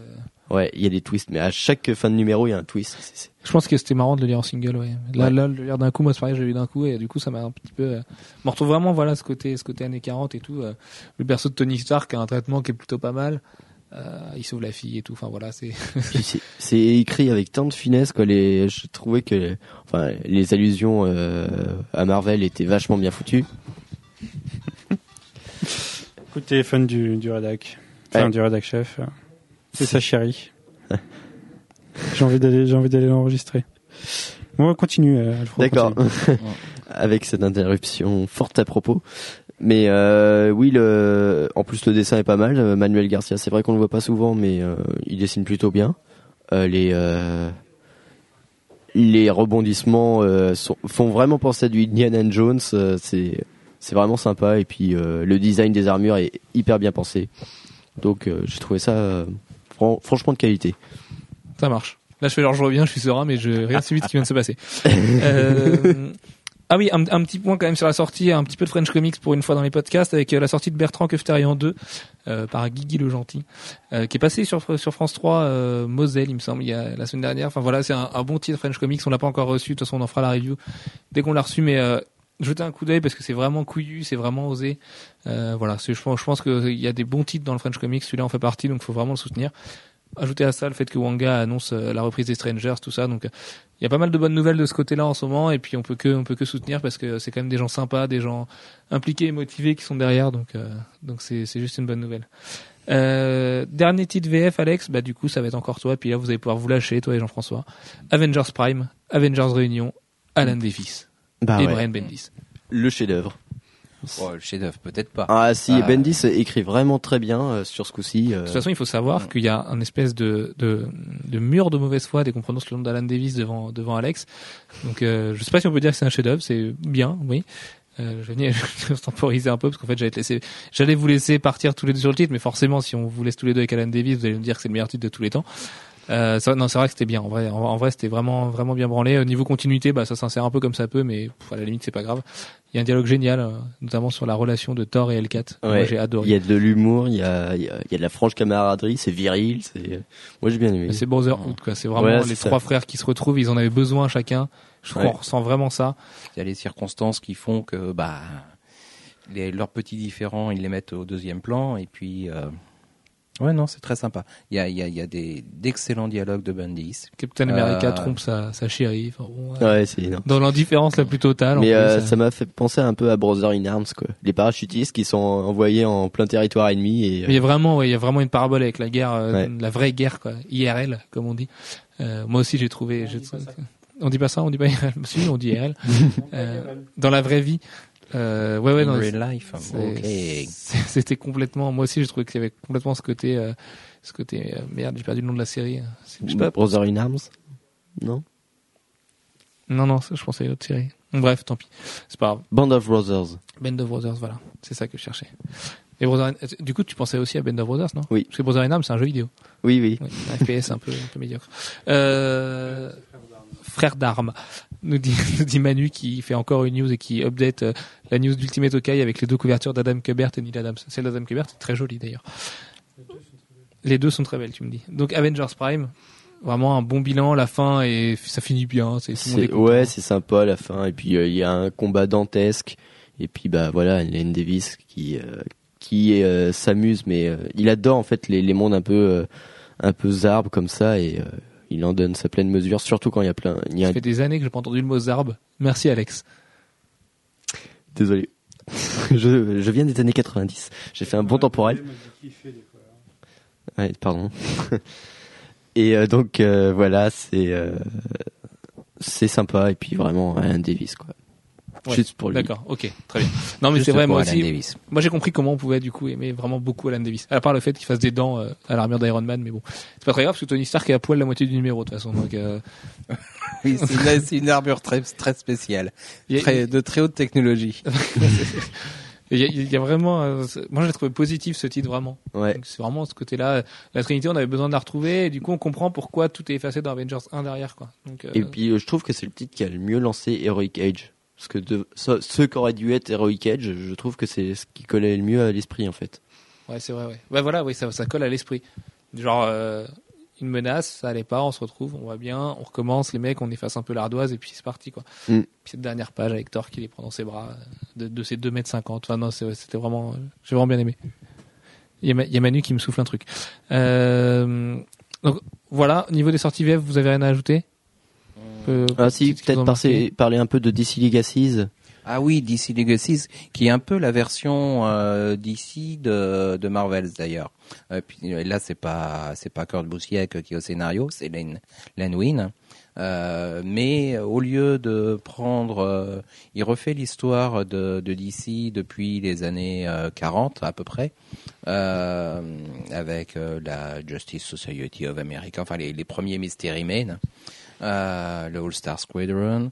Euh, et il voit ça à travers euh, la, la vie d'un de celui qui deviendra un policier, mais qui au départ est euh, juste un jeune garçon euh, dans la rue qui croise, euh, qui a la chance de rencontrer euh, le Sandman, je crois, je ne sais plus. Euh, enfin bref. Euh, et Sandman et euh, Atom. et Atom, voilà. Et ben, on voit le, monde évoluer, euh, le monde d'ici évoluer sur euh, une 30, 30, 40 ans euh, à travers ses yeux. Et c'est vraiment très sympa. C'est aussi une très bonne approche de, l'univers d'ici, de la continuité d'ici pour les néophytes. C'est et puis il oh, y a il y a des très bons passages. euh, on retrouve du Pérez euh, sur pendant la période Crisis. Oh, joie du Pérez. Mm. voilà. Non, mais- c'est mon moment hypocrite de la soirée. Mm. Non, je viens Non, de dire Crisis on. Infinite. Earth, enfin le relire. Non, non, voilà. pas Crisis on Infinite Non, non, non, Earth, je sais, mais euh, moi, je viens de le relire, là. Crisis. Je viens de le relire et Georges Pérez, je peux toujours pas. Oui, j'ai réussi à le dire deux fois. Et, Oui, mais mal ancré. Euh, Oui. Il doit être souvent mal Il y a ancré. aussi un- il, un il moment a souvent y des excuses, Georges Pérez. En plus d'avoir des chemises absolument affreuses. Il a des chemises abstreuses. Hawaïennes. Il y avait un cosplay de lui à la Capo Comic Con. Hop, dédicace à Jeremy Briam, si tu nous entends. Ou Mhm. il nous écoute pas d'ailleurs. Euh, bref, donc un point sur le mois de mai, sur la vie du site au mois de mai. Qu'est-ce qu'on va faire sur Comics Blog à la rédac, tout ça? On va pas euh, moins se marrer que la semaine dernière dans les podcasts parce qu'on va revenir à des podcasts un peu plus classiques. Euh, la semaine dernière, on parle, la semaine prochaine, on parlera bien de Brightest Day, c'est possible. Ça, on, on en reparle. on- tout ça, va falloir que tout le monde rattrape le, le cours de la chose, surtout que c'est 24 numéros, mais c'était tellement bien que. Bref, on va revenir du coup à des podcasts un peu plus classiques. Le 20 mai, on va aller interviewer Stéphane Caselli qui sera en dédicace à la boutique, à, oui, à la boutique Apocalypse à Paris. Euh, voilà, donc on l'avait déjà interviewé par écrit il y a quelques mois lors de son arrivée sur Spidey. Euh, là, on, vous aurez la, chance d'avoir la vidéo. Donc, euh, nous c'est un truc qu'on aime faire, les, les interviews vidéo. On espère que ça vous plaît aussi. On a souvent des bons retours dessus. Et donc, euh, donc voilà, c'est en plus c'est un mec qu'on aime vraiment bien. Moi, je suis amoureux de son Nick Fury dans Secret Warriors, donc euh, ça tombe bien. Euh, Qu'est-ce qu'on va faire d'autre au mois de On n'a pas un programme super super chargé. On va préparer une semaine X-Men a priori pour la sortie d'X-Men First Class. On ne sait pas si ce sera euh, aussi gros que la semaine Thor déjà parce que sur les X-Men il y a beaucoup plus de X-Men à traiter. Donc si on le fait, on traitera vraiment euh, la même approche que dans le film, donc avec ses, ses seconds couteaux et les présentations des persos comme Avoc, comme Angel, tout ça. Euh, je pense que c'est plus intéressant pour nous. Euh, puis voilà, le, le mois de mai s'annonce a priori calme. L'actu euh, nous laisse peu de répit en ce moment, puisqu'on a l'impression qu'elle est calme, et puis finalement il y a 4-5 news qui débarquent euh, un petit peu n'importe où. La rédac est un peu décimée en ce moment, tout le monde est en vacances, à l'hôpital, ce genre de choses. Donc Manu En fait, oui, c'est le problème de, des news américaines, c'est que nous, quand on est dispo, on, ils dorment, et quand elles arrivent, on est on est entre deux, quoi, entre le boulot et la maison ou autre chose. Donc c'est c'est pas facile. Ou à table, ou dans le lit avec sa chérie, réveillé par son rédac chef. euh, voilà. Dés- Désolé, Elodie. je t'en prie, excuse-moi, je t'achèterai un McDo si tu veux, avec des petits wraps. Euh, donc voilà, donc la vie du site, par contre, là, on a un peu plus de choses à annoncer. Euh, ces derniers temps, on a eu pas mal de, de gens qui nous, ont rejoint, qui nous ont rejoints dans la communauté Comics Blog. On leur dit un gros bienvenue. Euh, voilà, on espère que le site vous plaît, tout ça. Euh, si vous n'êtes pas au courant, parce qu'on n'avait pas voulu l'annoncer en grande pompe non plus, euh, voilà, on n'est pas, on n'est pas hyper nombriliste non plus, donc on voulait pas en faire trop. Il y a le futur forum qui arrive là, là, tout juste là. On est en train de le, de faire en ce moment même. Le développement prend un petit peu de temps, les maquettes aussi, l'arborescence doit être réfléchie pour pas ressembler aux autres, parce qu'il y a de très bons forums en France de comics. Euh, on tend pas à, à- dépasser en termes d'audience et de et de, de visite, de participation euh, des, des gros forums comme Buzz et tout, mais on a envie de créer notre propre communauté. On a pas mal de monde qui attend ça. Euh, on est super content des gens qui nous lisent, des lecteurs. C'est pas des magots. hein. On trouve qu'on a on n'a pas de trolls, on a que des gens qui s'intéressent vraiment aux choses. Euh, voilà, euh, c'est, je dirais à part euh, un ou deux trolls Facebook, on n'a pas eu grand chose, donc, euh, donc tant mieux. Donc il y a le forum qui arrive, il y a le module communautaire qui arrive juste derrière, les versions iPhone. À la fin de l'été, ce sera les applications iPhone. Et puis d'ici là, vous aurez sûrement la chance de nous croiser en festival. On, en, reviendra un peu plus, mais de toute façon, on sera là. Donc euh, et on sera là même un peu plus, mais ça sera des surprises, donc on va vous le dire. Mais il y a, y a- y a des grosses choses là-dessus. Euh, ce qu'on peut annoncer aussi, c'est qu'on a appris aujourd'hui l'existence euh, du futur de Fabrice Sapolsky, donc ex-rédacteur en chef de Comic Box. Fabrice qui va lancer euh, son propre bébé. On peut pas en dire trop pour l'instant parce qu'on l'annoncera là très très vite a priori d'ici la fin de la semaine. Mais sachez que c'est vraiment une belle chose. Euh, il se lance vraiment dans un projet, euh, bah, voilà, qui mérite d'être soutenu. Donc euh, dès qu'on en reparle, soutenez-le parce que peut déjà vous dire qu'il y a quelque chose de très très plébiscité qui arrive et, et du coup c'est vraiment une bonne nouvelle et nous on, nous on est content de ça. Donc on lui souhaite toute la réussite possible au nom de l'équipe de Comics Blog. Je pense que tout le monde sera d'accord avec moi. Tout à fait. Et puis voilà, bonne route, surtout quand on sait le- ce qui arrive. Enfin bref, je, jetez bien un coup d'œil au site euh, vendredi ou samedi, ça, ça arrive très vite. Et puis à part ça, eh ben je crois que c'est tout en termes. Ah si, si, si, le planning des sorties, on en a pas parlé, mais ça c'est pareil, c'est un peu une surprise parce que c'est vraiment beaucoup, beaucoup de travail et que si on arrive à faire ce qu'on a envie de faire, bah on en sera à peu près content. On espère que tout le monde jouera le jeu, commerçant comme euh, comme lecteur, et si ça marche, bah voilà, on sera content parce que c'est vraiment un, truc un peu atypique qu'on essaye de lancer. On s'est un peu pris la tête parce que ça se crée de toutes pièces et que du coup. euh, on savait nous-mêmes pas trop où on allait avec ça, mais voilà, on croit juste bien fort les doigts. Et puis on va finir ce podcast avec la question bête de la semaine. Qu'est-ce que vous avez fait de votre mois d'avril en dehors de lire des comics? Manu, je t'en prie. Ouais, Manu, c'est un petit peu particulier parce que tu viens d'emménager et d'acheter ta maison. Voilà, le mois dernier, je disais qu'il fallait pas acheter parce que c'était relou. J'ai raison, euh, c'est relou. Mais euh, maintenant, j'ai emménagé, je suis content. Voilà, je suis heureux. Euh, J'ai plein de cartons partout. Je vais mettre trois semaines à déballer. Euh, Tu vas mettre plusieurs Ikea, années à déballer. Ikea, je vais être meilleur client d'eux pendant, pendant quelques semaines. Et puis, puis voilà. Sache qu'il y a toujours des meilleurs clients que toi à Ikea. C'est, impossible d'être le meilleur client d'Ikea. T'as quand même des gens que tu peux voir à peu près tous les jours chez Ikea. Quand tu travailles à côté d'un Ikea, c'est impressionnant les gens qui y vont tous les jours et qui tous les jours dépensent des centaines d'euros. J'espère qu'ils agrandissent leur bureau tous les jours ces gens-là, parce que sinon ils ont des pratiques très bizarres. Ils sont peut-être fétichistes d'Ikea finalement. Alex, qu'est-ce que t'as fait de ton mois d'avril, toi? Euh, bah, je me suis remis Londres difficilement. Oui, bah oui, forcément. Parce que pour la petite histoire, sachez qu'Alex, dans sa quête de j'ai envie de galérer quand je veux couvrir un festival, s'amuse à prendre les billets les moins chers. Mais comme vous vous en doutez, les billets les moins chers, ils sont pas aux meilleures heures. En l'occurrence, il y a meilleures heures et meilleures heures. Parce que quand on part à 7 heures du matin, ça va. Par contre, quand on part à 5h30, c'est un petit peu plus compliqué. Donc Bah. quand on dort dans la gare de Saint-Pancras en payant une nuit d'hôtel parce que euh, on a peur de rater le métro, tout ça, et que finalement on marche tout seul dans Londres à 3h30 du matin un dimanche soir quand il y a absolument personne, certes c'est télésurveillé, mais quand même, et ben voilà, voilà, tel est l'avis d'Alex. C'est aussi le gars qui arrive à Londres avec 30 euros pour 3 jours. Oui, Et qui se rend compte qu'avec 30 euros on paye à peine le métro à Londres. Mais euh, ah, c'est- c'était un, très bon moment à vivre. euh, La galère à Londres, euh, Londres par de nuit, euh, la gare de Londres avec ses ivrognes. euh. Non, c'est il faut voir Londres au-delà de Londres. C'est euh, je, je refuse de, de rentrer dans le concept de la carte postale. Moi, je veux voir la vraie vie. Et en galérant, j'ai vu la vraie vie de Londres. Et j'aime les Londoniens. Je peux le dire pour de vrai. Voilà. Ça marche. Jeff, qu'est-ce que t'as fait de ton mois toi? Rattrapage de série.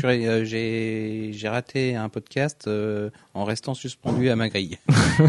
Parce qu'on donc on le rappelle pour les nouveaux venus, Jeff est commerçant, Jeff est gérant d'un plein rêve, le seul comic shop nantais, et sa grille euh, est cassée. Coincé, euh, voilà. Cassé, elle veut, coincé, elle veut voilà. plus descendre, donc c'était super. je suis resté jusqu'à 1h30 du matin. Et voilà. Ça marche. Rien d'autre, pas pas de Non, pas de climax euh, de votre mois. Euh, T'as Ah, aimé l'épisode spécial Lady Gaga de de Glee, Alex? Non, j'ai un gros problème avec Lady Gaga et même Glee n'a pas réussi à me le faire euh, accepter. D'accord, ça marche. Pourtant, il était pas mal cet épisode sur Oui, l'homosexualité et tout, il était assez fin. oui, oui, mais euh, trop de Lady Gaga. D'accord, ça ok, me- ça marche. Puis Gwyneth Paltrow est parti, donc ta vie est détruite. D'accord, le qui, qui ne dit mot consent. Et puis quant à moi, du coup, euh, bah, j'ai pu m'adonner à mon autre passion, qui est les jeux vidéo. Pour une fois, là, j'ai eu un petit peu de temps ce mois-ci. Donc euh, j'ai rattrapé des jeux plus ou moins médiocres tels que euh, Ken Lynch 2, Crysis 2, enfin voilà des, des bons passe-temps. Crysis 2 qui est moins nul que ce que les gens disent d'ailleurs, mais même pour Ken Lynch en fait en coop il passe très bien. Ce côté YouTube Shanghai dégueulasse, moi ça m'a plu. Et j'ai mis la main sur des, des trucs que je cherchais depuis longtemps. euh, Captain America and the Avengers sur Super NES que je cherchais depuis un moment. Et puis Spider-Man and the X-Men aussi sur Super NES. Donc voilà, je les ai trouvés en pâle et tout. Je m'éclate comme un petit fou là sur, sur ma 16 bits. Et puis j'ai aussi trouvé des trucs un petit peu plus euh, jeux de la honte comme euh, X-Men Mutant Academy sur PS1, ceux où il y avait les costumes du film qui étaient débloquables. Enfin voilà, c'est un, un peu honteux. C'est des jeux, des jeux de baston 3D, euh, ju- ju- juste moyen. Pour le dire, euh, même voilà pas. pour en étant un petit peu démago. Et puis en dehors de ça, bah, je suis allé au ciné, j'étais voir Source Code, j'étais un petit peu déçu parce que j'aimais bien Duncan Jones, j'avais bon espoir qu'il réalise Wolverine. Et en fait, je trouve qu'il s'est un petit peu fait bouffer par Hollywood. Euh, Moon était un petit bijou, la Source Code est très très hollywoodien. En fait, c'est le genre de film qui sort un petit peu comme ça de temps en temps. Avec, avec Jake Gyllenhaal ou Shia LaBeouf, tu vois, t'as l'impression que c'est un peu le genre de film tout le temps qui va sortir. Le truc qui va coûter euh, 5 euros sur Amazon dans 3 mois, donc. euh, Ouais, mais que tous les euh, gamins de 15-16 ans vont euh, pour emmener leurs copines. euh. Mais un peu comme l'effet papillon, tu vois. Euh, Oui, voilà, c'est il y a quelques années. Hmm. Mais c'est pas mal du tout. Hein. Le film est quand même pas mal du tout. Hein. Mais euh, et puis j'aurais bien aimé aller voir Fast Five, mais euh, malheureusement on est en train de finir ce podcast, il est trop tard, donc la, la séance de 22h30 est déjà commencée. Et du coup bah voilà, je pourrais pas aller voir Fast Five ce soir et faire mon gros beauf euh, fan de tuning. Non c'est pas vrai par contre. Mais non mais il y a Vin Diesel et The Rock, donc forcément euh, c'est la testostérone absolue. Et puis Monsieur Poulpe a dit que c'était vachement bien. Donc euh, même si je ne me fie pas toujours à ses jugements, là j'ai envie de lui faire confiance et parce qu'il était vraiment enthousiaste dessus, donc ça peut au moins être pas mal.